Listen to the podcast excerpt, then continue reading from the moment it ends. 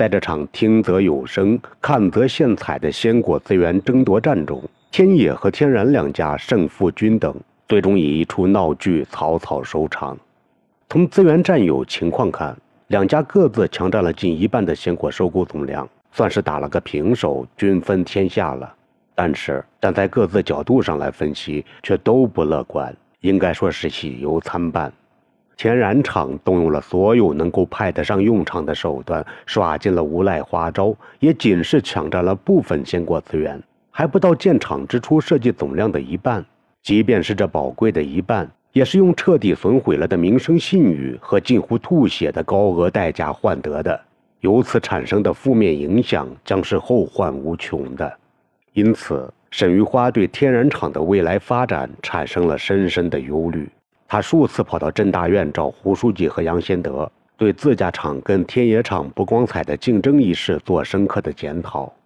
其实他的最终目的并不在于此，而是借此述说自家的难处和天然厂面临的危险境况，请求领导进一步加大援助力度。他提出的难处有三：一是天然厂是完全靠银行贷款起建的，本身又无资本积累。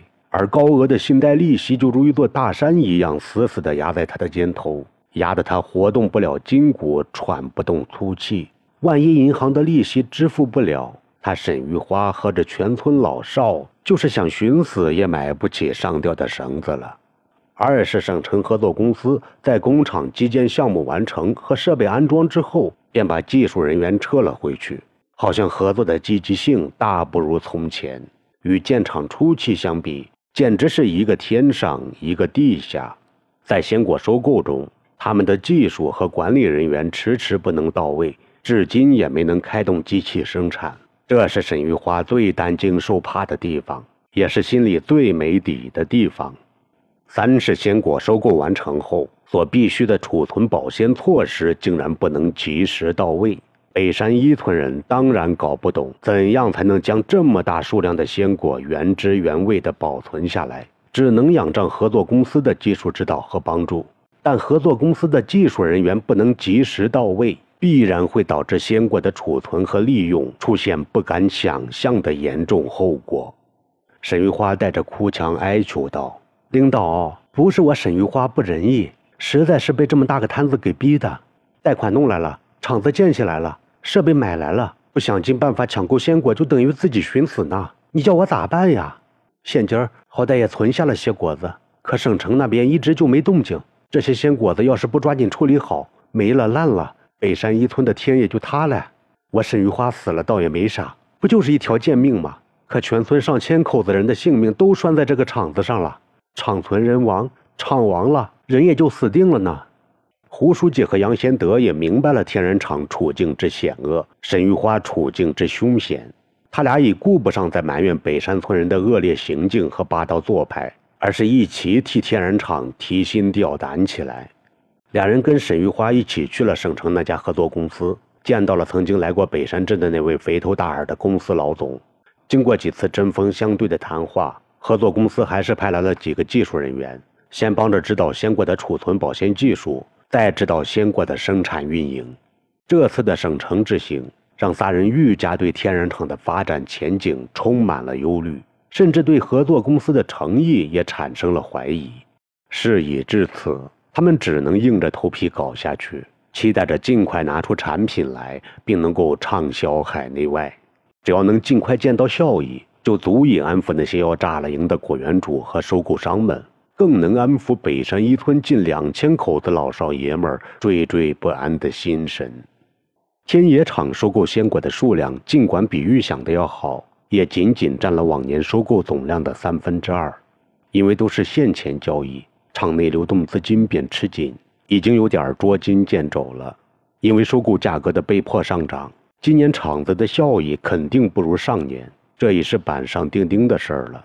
母亲出于无奈。依然派经杨行、茂林等人四处寻找果园，把收购的区域扩大到了邻省邻市。因为天然厂提前退出了资源市场的竞争，果子价格已经平稳地控制了去年的水准上，而且鲜果的质量也提升了上去。这样的市场状况，堪堪让母亲们长长的喘了口粗气。但是资金紧缺问题依然得不到很好的解决，而且资金紧缺又影响了厂内员工的工资发放。自鲜果大战以来，已经有三个月不能及时支付员工的工资了。厂内员工的情绪渐渐不稳，谣言四起，又说厂子不能长久的，又说南京方面要取消合作的，又说银行要查封厂子还贷的。凡此种种，不一而足。有十几个老早就心思活动了的人，毅然决然地辞职离开了国服厂，死乞白赖的求茂祥高抬贵手进了石子厂里卖命挣钱。还有部分人在等待观望之中，一旦厂子效益不好，就立马脚底抹油溜之乎也。因而厂内人手渐成紧缺之势，这让母亲们深感焦虑又束手无策。凤曾建议再搞一次集资入股，以缓解当前的燃眉之急。母亲没敢动作，他心里十分清楚，人手的紧缺是因为人心的不稳，而人心的不稳正是因为资金的临时短缺造成的。这个时候再搞集资入股，等于是火上浇油，雪上加霜，逆向的链条反应愈发催促厂内人员的大量流失，最终的结局是有活没人干，有钱没人挣，只能像茂祥建厂初期那样外出招揽民工这一条路可走了。人民和公章提出，茂祥的厂子效益极好，每天进出的资金最多时可达上万元，是不是找茂祥商量商量，预先借点使用？按银行利率支付息金，母亲没说同意还是不同意，只是一个劲儿的摇头苦笑。